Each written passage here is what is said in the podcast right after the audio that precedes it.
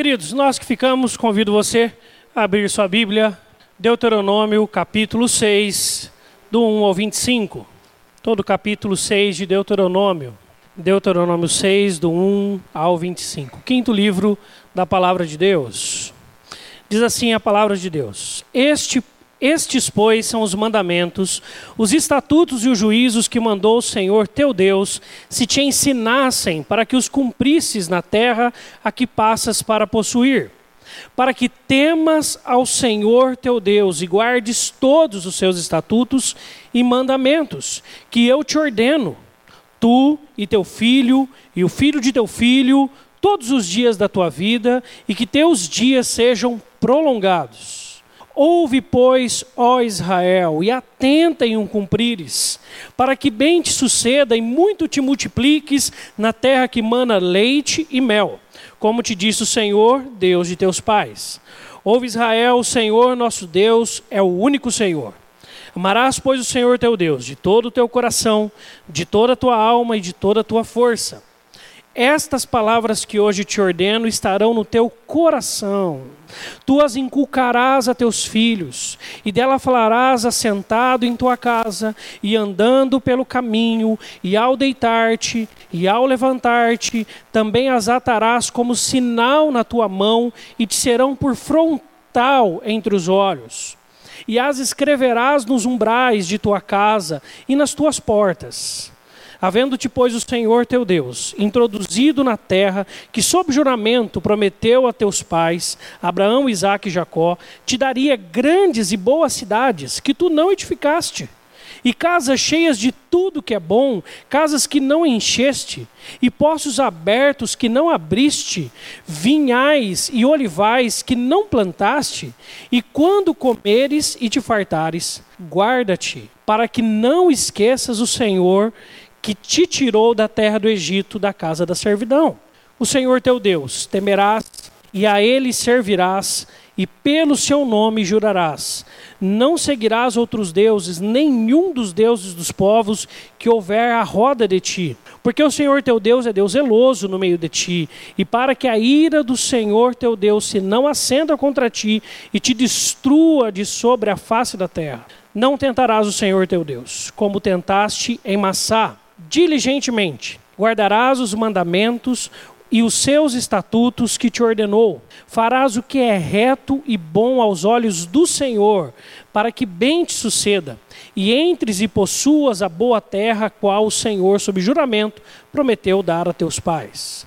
Lançado todos os teus inimigos e diante de ti, como o Senhor tem dito, quando teu filho no futuro te perguntar, dizendo: Que significam os testemunhos, estatutos e juízos que o Senhor nosso Deus nos ordenou, então dirás a teu filho: Éramos servos de Faraó no Egito. Porém, o Senhor de lá nos tirou com poderosa mão. Aos nossos olhos fez o Senhor sinais e maravilhas, grandes e terríveis, contra o Egito e contra Faraó e toda a sua casa.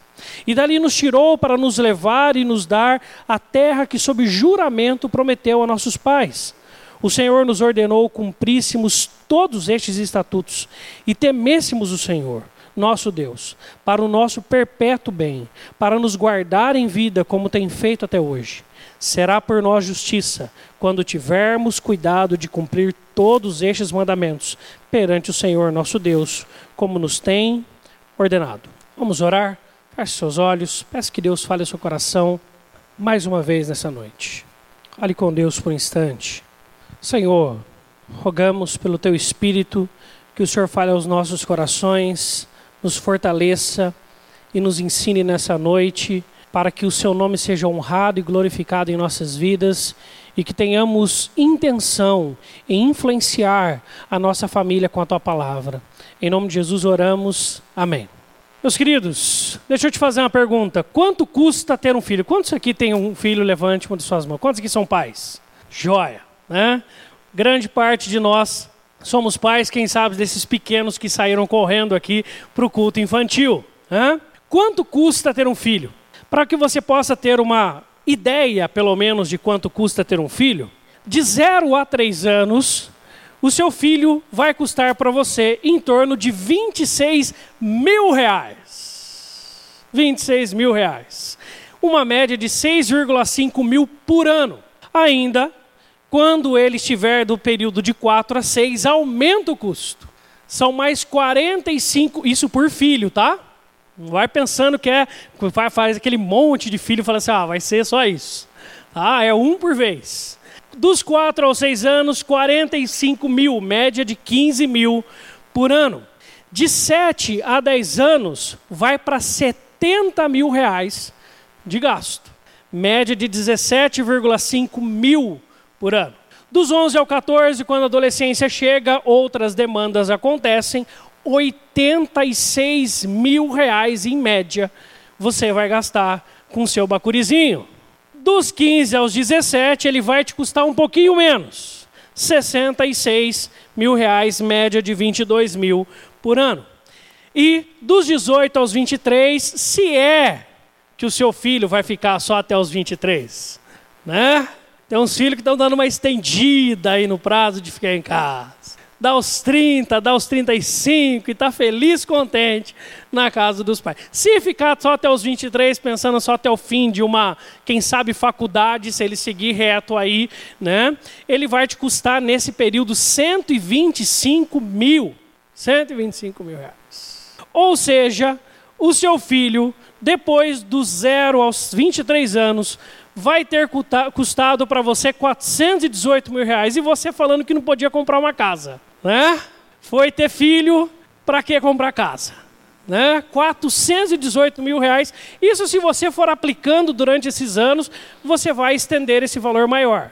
Agora, não se assustem por essa observação.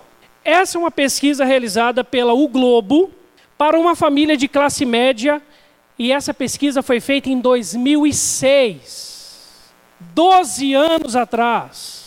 Então, meu irmão, você pode colocar esses 418, acrescenta bastante de inflação, bastante de novas demandas, bastante de novos costumes familiares e mais um tanto de outras coisas, tá? Não ficará nessa conta o seu filho. E isso, lembre, para a classe média. Se você quiser fazer um gracejo a mais, querer ser da classe alta, você pode duplicar, triplicar esse valor sem sombra de dúvidas. E por isso que talvez a gente fale assim: tá aí o meu objetivo. Eu vou ter um filho, e tendo um filho, eu vou então investir nele o que ele precisa de dinheiro. Porque eu estou vendo aqui que precisa de dinheiro para criar um filho. Então eu vou trabalhar, trabalhar, trabalhar, trabalhar, trabalhar, trabalhar, para dar tudo o que ele precisa. Para dar tudo o que ele precisa. A pergunta que eu te faço é: será que se você investir tudo isso, você vai ter criado um bom filho, uma boa filha? Será obrigatório você ter criado um bom homem, uma boa mulher? Será mesmo? Será que se compra caráter, personalidade, caráter diante de Deus, santidade? Será que se compra isso? Por isso, meu irmão, minha irmã, cuidado para não se assustar e se confundir. E é isso a chamada que Moisés está dando ao povo quando eles estão ali à beira da terra prometida. O texto de Deuteronômio é são os cinco últimos discursos que Moisés faz. E quando ele faz esses cinco discursos, ele está introduzindo ali uma grande verdade.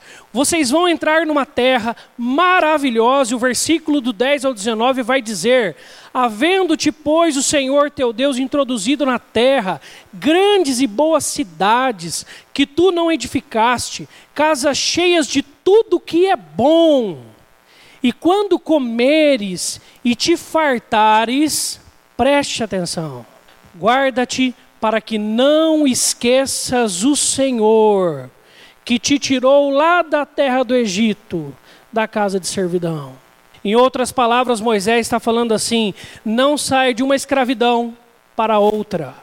É certo que hoje nós não vamos falar apenas para pais de filhos. Porque o que esse texto nos traz, ele pode ser colocado em qualquer tipo de relacionamento familiar. E nós precisamos então nos compreender, não só se você não está mais nessa postura de ter um filho ali na sua casa ou pensando em ter um filho. Se você tiver, ainda mais. Mas qualquer outro relacionamento, você tem que entender o que é importante de verdade.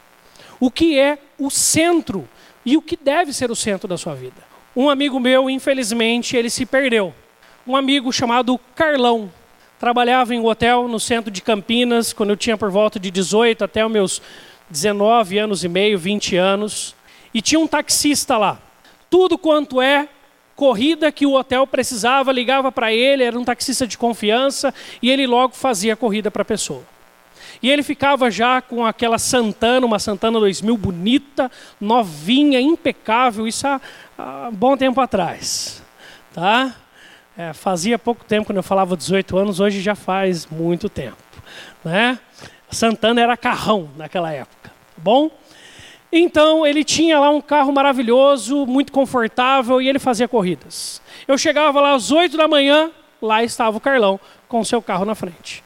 Eu saí embora às 6 horas da tarde, lá estava o Carlão com seu carro na frente.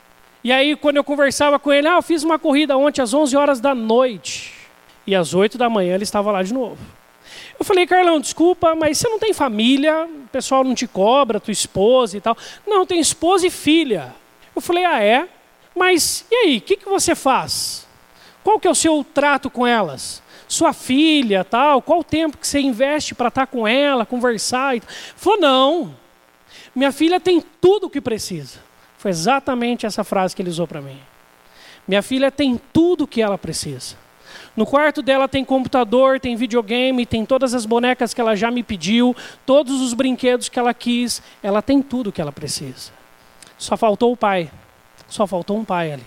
Não sei, não tive mais notícias dele depois que saí de lá, não sei qual foi o destino de toda essa história. Mas tem muitos pais hoje que, por verem quanto é custoso, por verem quanto é pesado, e eu tenho certeza que todo pai e mãe sai de casa para trabalhar com isso na mente: eu vou cuidar da minha família, eu vou sustentar a minha família, eu vou dar o melhor para meus filhos. Eu vou dar aquilo que, infelizmente, os meus pais não conseguiram me dar. Eu tenho certeza que você sai de casa para trabalhar, seja um pai, seja uma mãe, ou você fica em casa cuidando ali, para que você possa dar o melhor para os seus filhos. Mas cuidado, meu irmão, minha irmã, para você não se confundir com o que de fato é o melhor para eles.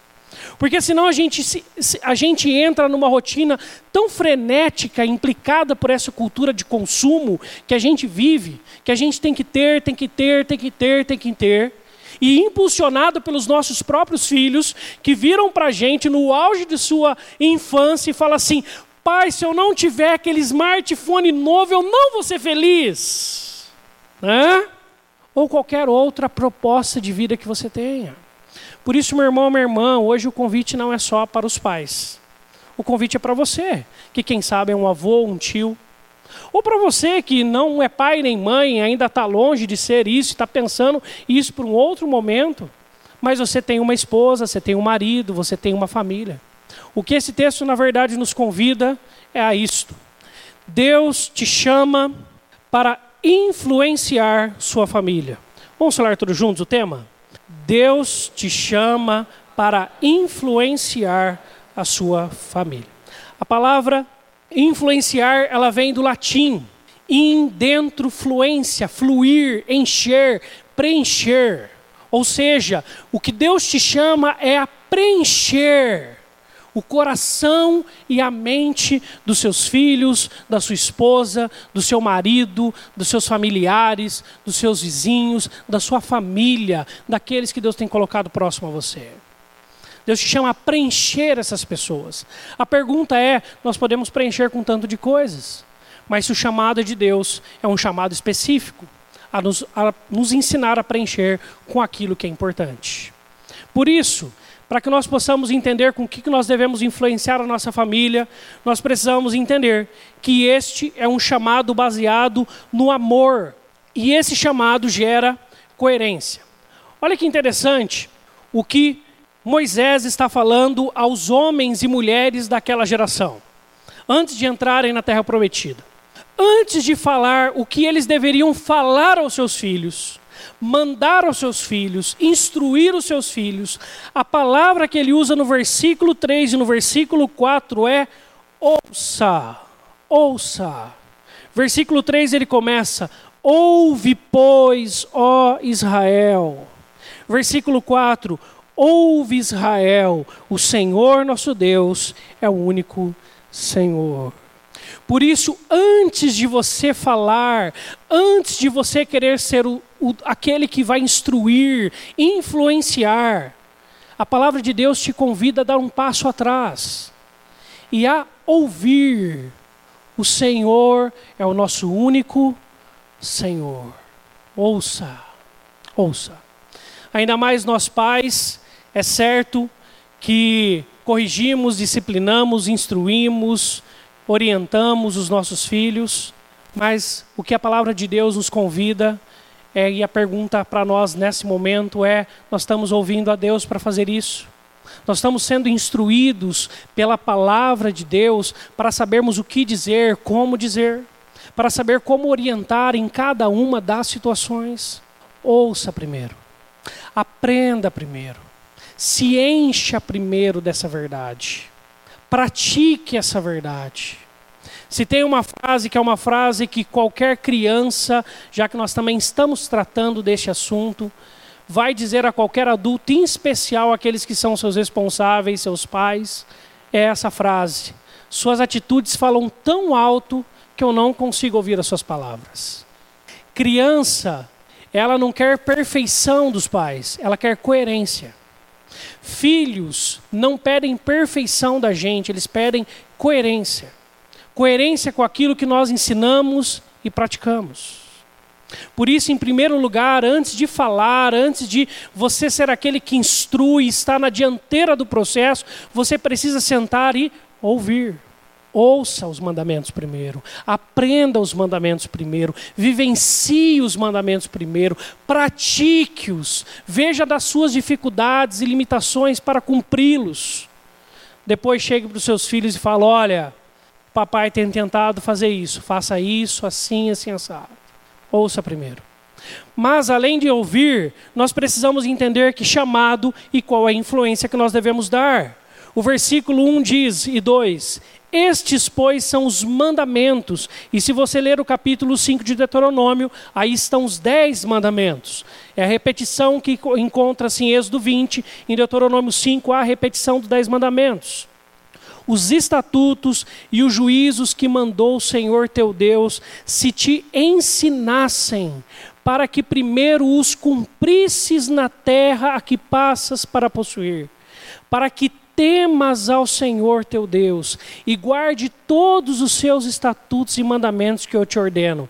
Agora sim, tu e teu filho e o filho de teu filho, todos os dias da tua vida, e que teus dias sejam prolongados há uma sequência que tu, primeiro, teu filho, o filho do teu filho.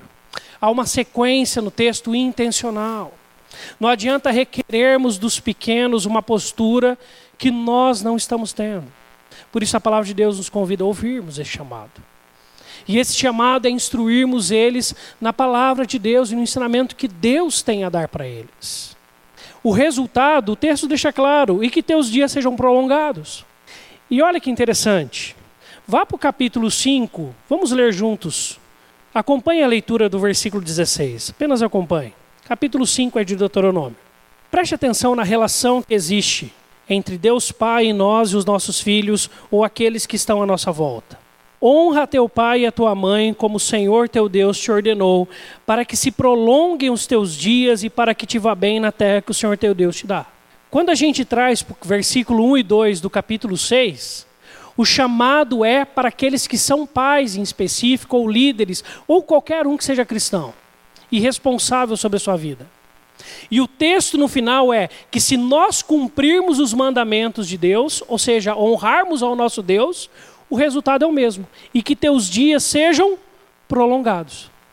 Ou seja, antes de nós orientarmos, nós precisamos ser orientados. E aí as perguntas clássicas que poderiam vir neste momento vêm. Como está a nossa leitura bíblica diária? Como está o seu aprendizado aos pés de Jesus?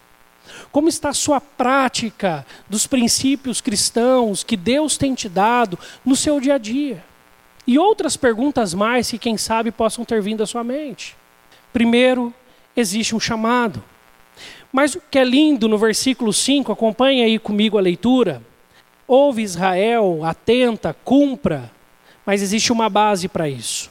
Amarás, pois, o Senhor teu Deus de todo o teu coração, de toda a tua alma e de toda a tua força.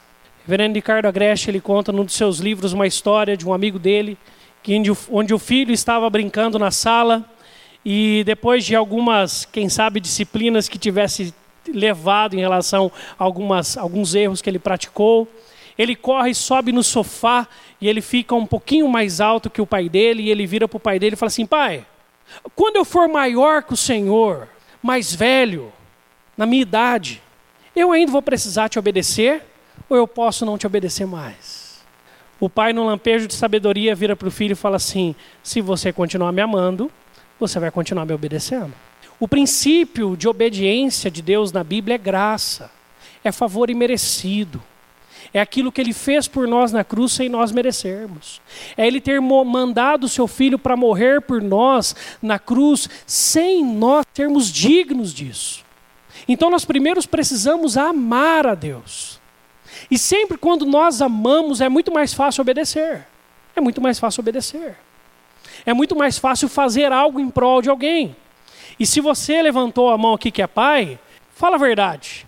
Você já fez coisas para o seu filho que você antes achava, antes de ter os filhos, que seria impossível você abrir mão de algo assim, não é verdade? Você já abriu mão de coisas que você nunca abriria mão. Conforto, tempo, dinheiro, prioridade, o canal da televisão. Né? Eu chego em casa hoje minha filha pede os desenhos dela. Acabou o jogo do papai. Né? Acabou o esporte do papai. Agora o que ela quer são os desenhos dela. E antes você falava, não, quero meu tempo de descanso. E hoje nós fazemos coisas para nossos filhos e fazemos com tanta tranquilidade, como se fosse a coisa mais natural do mundo para a gente. Sabe por quê? Porque nós amamos. Por isso, não se esforce para obedecer a Deus, se force, esforce para aprender a amá-lo. Quando nós aprendermos a amar a Deus o máximo possível, será um grande prazer fazer a sua vontade. Quando entendermos a graça de Jesus que nos foi derramada na cruz para nós, e isso nos inundar o coração de amor, nós vamos acordar perguntando para Deus: Deus, o que nós temos que melhorar hoje juntos? E será algo natural. Esse chamado que Deus te dá de orientar e de influenciar a sua família e as pessoas que estão ao seu redor, precisa primeiro nascer no seu coração. Deus precisa primeiro ser o centro do seu coração o motivo do seu amor, a sua razão de viver. Porque quando isso acontecer, será tão simples obedecê-lo e transmitir isso aos outros quanto qualquer outra coisa que você faça com naturalidade. Por isso, que o texto, depois que nos convida então a amo, portanto obedeço, ele vai dizer então como nós devemos fazer isso em relação aos filhos. Estas palavras, versículo 6, que hoje te ordeno, estarão no teu coração e se elas estiverem, olha o que, que acontecerá. Versículos 7 ao 9. Tu as inculcarás, ou seja, você influenciará o seu filho, você abrirá a cabeça dele facilidade, com facilidade e ensinará ele a teus filhos, e delas falarás assentado em tua casa, e andando pelo caminho, e ao deitar-te, e ao levantar-te, também as atarás como sinal na tua mão, e serão por frontal entre os olhos, e as escreverás nos umbrais de tua casa e nas tuas portas. Primeiro você ama, isso vai encher o seu coração, e o que, que Jesus nos ensina sobre o que a boca fala? Do que está cheio o nosso coração. Por isso, antes de você querer influenciar, e isso de fato é um chamado de Deus para mim, para você, para qualquer pessoa da nossa família, em especial, claro, esse texto deixa claro, como a Bíblia toda, que os pais são os responsáveis por isso em relação aos seus filhos. Mas também você em relação à sua família, aos seus parentes, aos seus amigos. Mas antes de você influenciar, trabalhe um pouco o seu coração. Fala, Deus, que eu passe, aprenda a te ouvir mais. Que eu cresça mais com o Senhor e no Senhor. E isso será, então, algo natural e coerente. Mas existe algo também que o texto nos ensina. Sua família precisa então ouvir e ver o seu amor por Deus, para depois ela então ser instruída para você de como amar a Deus. Será muito mais fácil. Em segundo lugar, tempo, atenção e a história do herói. Lá no versículo 20, diz assim: Quando teu filho, no futuro, ele não conhece a história, ele não viveu a história da saída do Egito. Te perguntar dizendo: que significam os testemunhos, estatutos e juízos que o Senhor, nosso Deus, os ordenou? Duas coisas me chamam a atenção antes da pergunta dessa criança para o seu pai ou para sua mãe. A primeira é ele querer saber sobre os estatutos e juízos. Ele tem interesse. Mas ele só tem interesse se isso, como nós já falamos no ponto anterior, for algo importante na casa, for o centro da casa. Senão, as únicas perguntas que eles terão para nós é o que, é vida profissional, o que, são estudos, o que, que são tanto de coisas da vida comum. Mas ele quer saber sobre o que Deus tem a falar. Mas existe uma expressão aqui que o filho usa: é o Senhor nosso Deus. Já é Deus daquele coraçãozinho, daquela criança, daquele adolescente, daquele jovem. Queridos, não há nunca e nunca haverá nenhum investimento mais importante ou precioso que eu ou você possamos fazer do que investirmos na espiritualidade daqueles que estão ao nosso redor. Quem sabe você fala assim: ah, não é como meu filho, graças a Deus meus filhos estão em ordem, ou já casaram, ixi, estão longe de casa, mas estão bem. Mas lá em casa, eu e minha esposa, o coração da minha esposa está tão longe de Deus, o coração do meu marido está tão distante do Senhor. Invista tempo nisso. Porque o que eu penso também é para esse filho poder chegar no pai e perguntar, o pai tem que estar tá conversando com ele, não tem? O pai tem que estar tá próximo. O pai tem que ser acessível. Mas não adianta você dar tempo, você precisa dar atenção. Porque o versículo 21 diz o seguinte: Então dirás a teu filho: Éramos servos de Faraó no Egito, e conta toda a história. Ou seja, o pai entendeu a pergunta. A minha filha Lídia, vocês já sabem, ela tem dois anos e meio. Ela está aprendendo a falar algumas palavras. E tem dia que eu vou confessar que um testemunho, quando eu falo testemunho, é coisa errada que a gente faz, né? Estou na correria ali, ajeitando uma coisa ou outra, a filha, a Lídia chega, papai, né? fala aquela frase toda difícil de entender, fala, ah, filha, aham, aham, aham, e continuo fazendo minhas coisas. Não adianta dar tempo nós temos que dar atenção. É parar de fato, é dar atenção, é investir tempo, é entender que pergunta é essa, o que, que está acontecendo com a vida dele, com a vida dela. E isso talvez se encaixe nos dias de hoje, dias onde os filhos são tão valorizados, talvez, muito para relacionamentos conjugais. Às vezes os pais sabem tudo o que está acontecendo com os filhos, mas um não sabe nada mais do outro, porque não cuida mais não sabe mais o que está acontecendo com o outro. Dar atenção, saber o que está acontecendo, entender a pergunta e responder a contento. Nós precisamos dar tempo e atenção. E não é fácil, porque o que o mundo fala para a gente dar está nos nossos comerciais da televisão está vinculado lá que nós devemos dar a melhor escola. E aí a gente abre o Google e tem lá um feed de notícias onde aparece para você ali: olha, é, faça tal coisa porque tal alimento é ruim, tal situação é complicada, tal questão é difícil. E a gente começa a ser tão bombardeado de tarefas que a gente esquece da pessoa do filho, da pessoa da filha, da pessoa do esposo, da esposa, do irmão, do parente, do conhecido. E a gente se cerca de tantas demandas que dar tempo e atenção parece algo inútil. Parece que nós vamos perder tempo se a gente fizer isso. Você quer ver algo difícil? Você tirar tempo para brincar com o seu filho. Sabe por que você não tira e por que talvez eu não tire? Porque para nós dá a impressão de que nós estamos sendo inúteis. Dá a impressão que nós estamos perdendo tempo. E o tempo é precioso. E o tempo é é dinheiro, como dizem por aí. Né? E eu vou perder dinheiro? Eu tenho que dar mais para meus filhos. Está vendo? Num pressuposto até bonito, até saudável, que é dar algo bom para os filhos, nós podemos nos perder em nossas prioridades. Eles precisam muito mais de nós. Por isso, dê tempo e atenção. Dê tempo e atenção para o seu relacionamento conjugal. Dê tempo e atenção para as pessoas que estão na sua família, para os seus familiares. Dê tempo e atenção para essas pessoas. E aí nós conseguiremos arranjar e ter como contar uma grande e linda história. A história do verdadeiro herói. Porque o herói da criança, com certeza, é o pai, com certeza é a mãe, até virar adolescente. Né? Depois que vira adolescente, acaba aquela, aquele mundo bonito, onde os pais são os heróis dos filhos. Por isso, quando eles se tornam adolescentes, ou quando eles são crianças, principalmente, lembre e conte para eles a história do herói. Mais importante do que o seu filho achar que você é uma pessoa maravilhosa, mais importante que as pessoas que estão ao seu redor achar que você é alguém incrível, mais importante do que isso, elas acharem que Jesus é o Senhor e elas acharem que a história de Jesus por elas é muito mais bonita. Por isso, a história do herói, do versículo 21 ao 23, conta: éramos servos de Faraó no Egito, porém o Senhor de lá nos tirou com poderosa mão.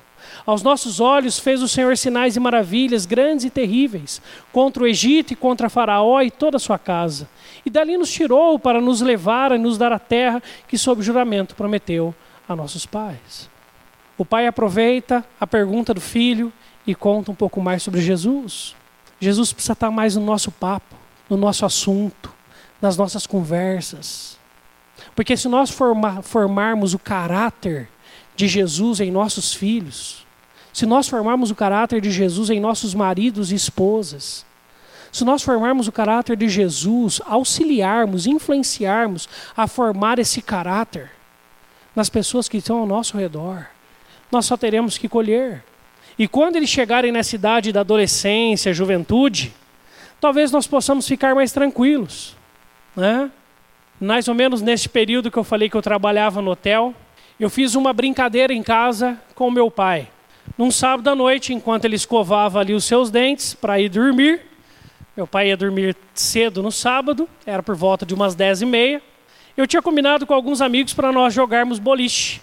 E boliche nós tínhamos só conseguido um horário das onze e meia à meia-noite e meia lá na pista para a gente brincar de boliche. E aí eu todo arrumado, dez e meia da noite, cheguei para meu pai no banheiro e brincando com ele, falei assim, pai, tô indo para a balada. Na época tinha uma balada lá no Dom Pedro chamada Swingers, né? Uma casa de eventos. Falei, pai, estou indo para Swingers, lá no Dom Pedro. E meu pai continuou escovando o dente dele. Quis trollar o meu pai, como o pessoal diz hoje em dia, né? E ele continuou a escovar o dente dele. Tirou a pasta do dente, tal, virou para mim. Eu falei, pai, senhor não vai falar nada? Ele falou assim, meu filho, eu sei o que eu te ensinei. Dá licença que eu preciso dormir. Passou por mim, fechou a porta do quarto dele e foi dormir. Eu fui, joguei o boliche que eu já ia jogar, voltei para casa, dormi para outro dia de escola dominical. Eu sei o que eu ensinei para você. Quando nós estamos mais preocupados em formar o caráter de Cristo dos nossos filhos, quando nós faltarmos e não pudermos estar lá, Deus estará com eles. Auxiliando eles a saber fazer boas escolhas, auxiliando eles a entender o que é certo, o que é errado, o que é bom e o que não é. Mas isso precisa ser intensivo, e isso precisa ser algo que, que parta de, de intenção do nosso coração. Nós temos que ser intencionais nisso. Investirmos tempo e atenção e contarmos sempre a história desse herói, chamado Jesus, que um dia nos salvou, e que morreu pela vida desses nossos filhos e, tá, e ressuscitou e vivo está, e eles podem ter uma vida com Ele para que esse herói de fato seja o herói do coração deles também.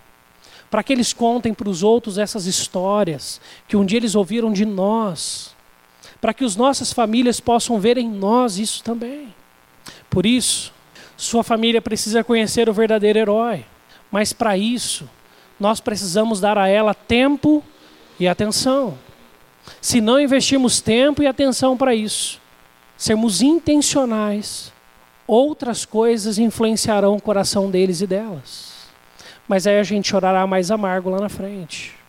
Se nós não influenciamos, se nós não ensinamos, outras coisas influenciarão, outras coisas ensinarão. Mas ainda, nós precisamos aprender a confiar e descansar em Deus. E o versículo final desse texto diz o seguinte: Confie que não há nada melhor o Senhor nos ordenou cumpríssemos todos esses estatutos, o pai ainda está respondendo à pergunta do filho. E temêssemos o Senhor nosso Deus para o nosso perpétuo bem, para nos guardar em vida, como tem feito até hoje. Certa vez eu ouvi de um pai, próximo de um filho, que ele virou e falou assim: Filho, sabe o que você precisa fazer? É ganhar muito dinheiro. porque assim a sua esposa não vai pegar no seu pé, porque ela vai ter tudo que você quiser dar para ela. Acho que o relacionamento dele com a esposa não devia estar muito bom, né? Ele falar aquilo. Dinheiro não resolve essas coisas. Mas nós somos influenciados a pensar que sim, a pensar que se o nosso filho fizer inglês, espanhol, ter os melhores cursos, estudar nas melhores faculdades, ter o melhor emprego, isso é o melhor para ele. E nós investimos, e nós damos atenção, e nós queremos saber, e nós vamos atrás, e nós somos intencionais nisso. Será que nós formamos o caráter de Cristo com a mesma intencionalidade? Mas para isso a gente precisa confiar que é o melhor. Olha o que, esse pai fala para o filho: Filho, se nós fizermos isso, isso será para o nosso perpétuo bem, para nos guardar em vida, como tem feito até hoje. Isso é o mais importante para você. Eu quero muito que você se dê bem, digamos assim, como as pessoas dizem, em sua área profissional, em seus estudos, em seus relacionamentos, em tudo que você faz. Mas você precisa que, que o Senhor Jesus seja o Senhor do seu coração. Porque se ele for, todas essas áreas serão moldadas por aquilo que Deus tem a falar para nós, como nos disse o Vitor hoje na ministração. Não uma parte da nossa vida, mas toda a nossa vida será direcionada por Deus. E aí, mesmo que ele não seja um grande sucesso profissional, mas seja um grande homem, uma mulher de Deus, você vai olhar para ele, eu garanto para você, você vai ficar muito mais satisfeito e feliz no seu filho, na sua esposa, no seu parente, no seu amigo, do que se ele tiver uma casa boa, num lugar bom, com um carro maravilhoso e com todas as viagens e contas bancárias que ele desejar. Não é isso que traz felicidade, nunca foi e nunca será. Isso ajuda, isso é bom, isso alivia, isso traz conforto, é verdade, mas isso não traz felicidade. E eu e você sabemos bem disso. Porque a gente já conquistou em algum momento da nossa vida aquilo que nós achávamos que fosse trazer a grande felicidade para nós. E agora que nós já temos, já faz um tempo, a gente vê que dá mais custo, mais trabalho, mais problema, mais encrenca, mais dificuldade. A saída está em Deus. Sempre esteve e sempre está lá. Mas você precisa confiar nisso. Você precisa acreditar, isso precisa ser cerne do seu coração. Você precisa acreditar isso com todas as suas forças, mesmo que a cultura e a mídia digam o contrário, você precisa acreditar nisso de verdade. Sabe por quê? Se você o fizer, você vai aprender a descansar em Deus. O versículo 25 fala que se isso acontecer, se temermos ao Senhor e andarmos nos caminhos dele, o perpétuo bem acontecerá. Isso porque ele será por nós justiça quando tivermos cuidado de cumprir todos estes mandamentos perante o Senhor, nosso Deus, como nos tem ordenado. Quando nós fazemos a vontade de Deus, a Bíblia diz que Ele será por nós justiça. Isso vem lá do original, a palavra é tzedaká, que significa atos salvadores. O que, que o povo de Israel fez para sair do Egito? Nada. Eles apenas ouviram o chamado de Deus para eles a partir do líder Moisés. Mas eles em si não fizeram nada, só obedeceram. Deus falou para eles assim: ó, mata o cordeiro, passa o sangue no umbral, passaram o sangue no umbral. Agora comam a Páscoa, comeram a Páscoa. Deus fez a décima praga sobre o Egito e tirou eles de lá sãos e salvos quando eles estavam no meio do deserto, onde tudo parecia dar fim, porque o exército do Egito estava vindo sobre o povo, Deus coloca o mar vermelho e abre o mar vermelho para o povo, o povo passa a pé enxuto. Atos salvadores, enquanto eles obedeciam o que Deus falava para eles. Sedacá. Quando nós confiamos que a vontade de Deus é melhor, mesmo que ela vá na contramão das nossas contas, das nossas vidas, dos nossos achismos, ou daquilo que a cultura e a mídia dizem para a gente, Deus vem com atos salvadores em nossas famílias. E Ele nos livra do mal, e Ele nos abençoa, e Ele cuida de nós, e no final, vale a pena. Vale a pena o investimento, vale a pena o desgaste Vale a pena você acordar cedo para trazer seu filho na escola dominical, para você vir à escola dominical. Vale a pena você vir no culto adorar a Deus, conhecer mais de Deus. Vale a pena você, mesmo cansado, passando o jogo do seu time, você falar assim: Eu tenho que orar pelo meu filho antes dele dormir, e você ir lá e orar com ele, com ela, antes dele dormir, antes dela dormir. Ler a palavra de Deus com ele, com ela. Investir nisso. Dar um pause na temporada da Netflix. Né? O povo assiste uma Netflix com uma beleza. Dá uma pausa lá, aperta espaço é parar rapidinho o computador e a televisão. Aí você vai lá e lê a Bíblia e ora. Mas invista um tempo ali.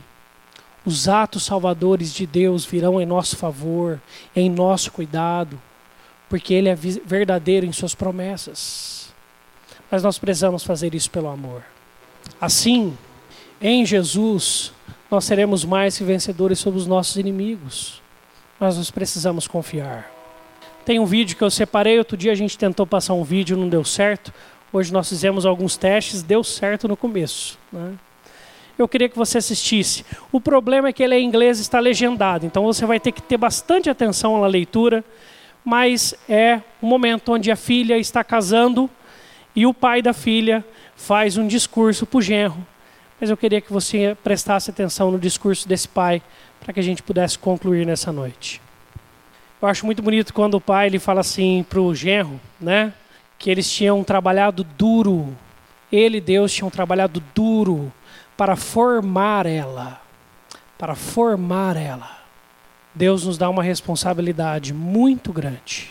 Seja como pais, seja como cristãos no contexto de uma família.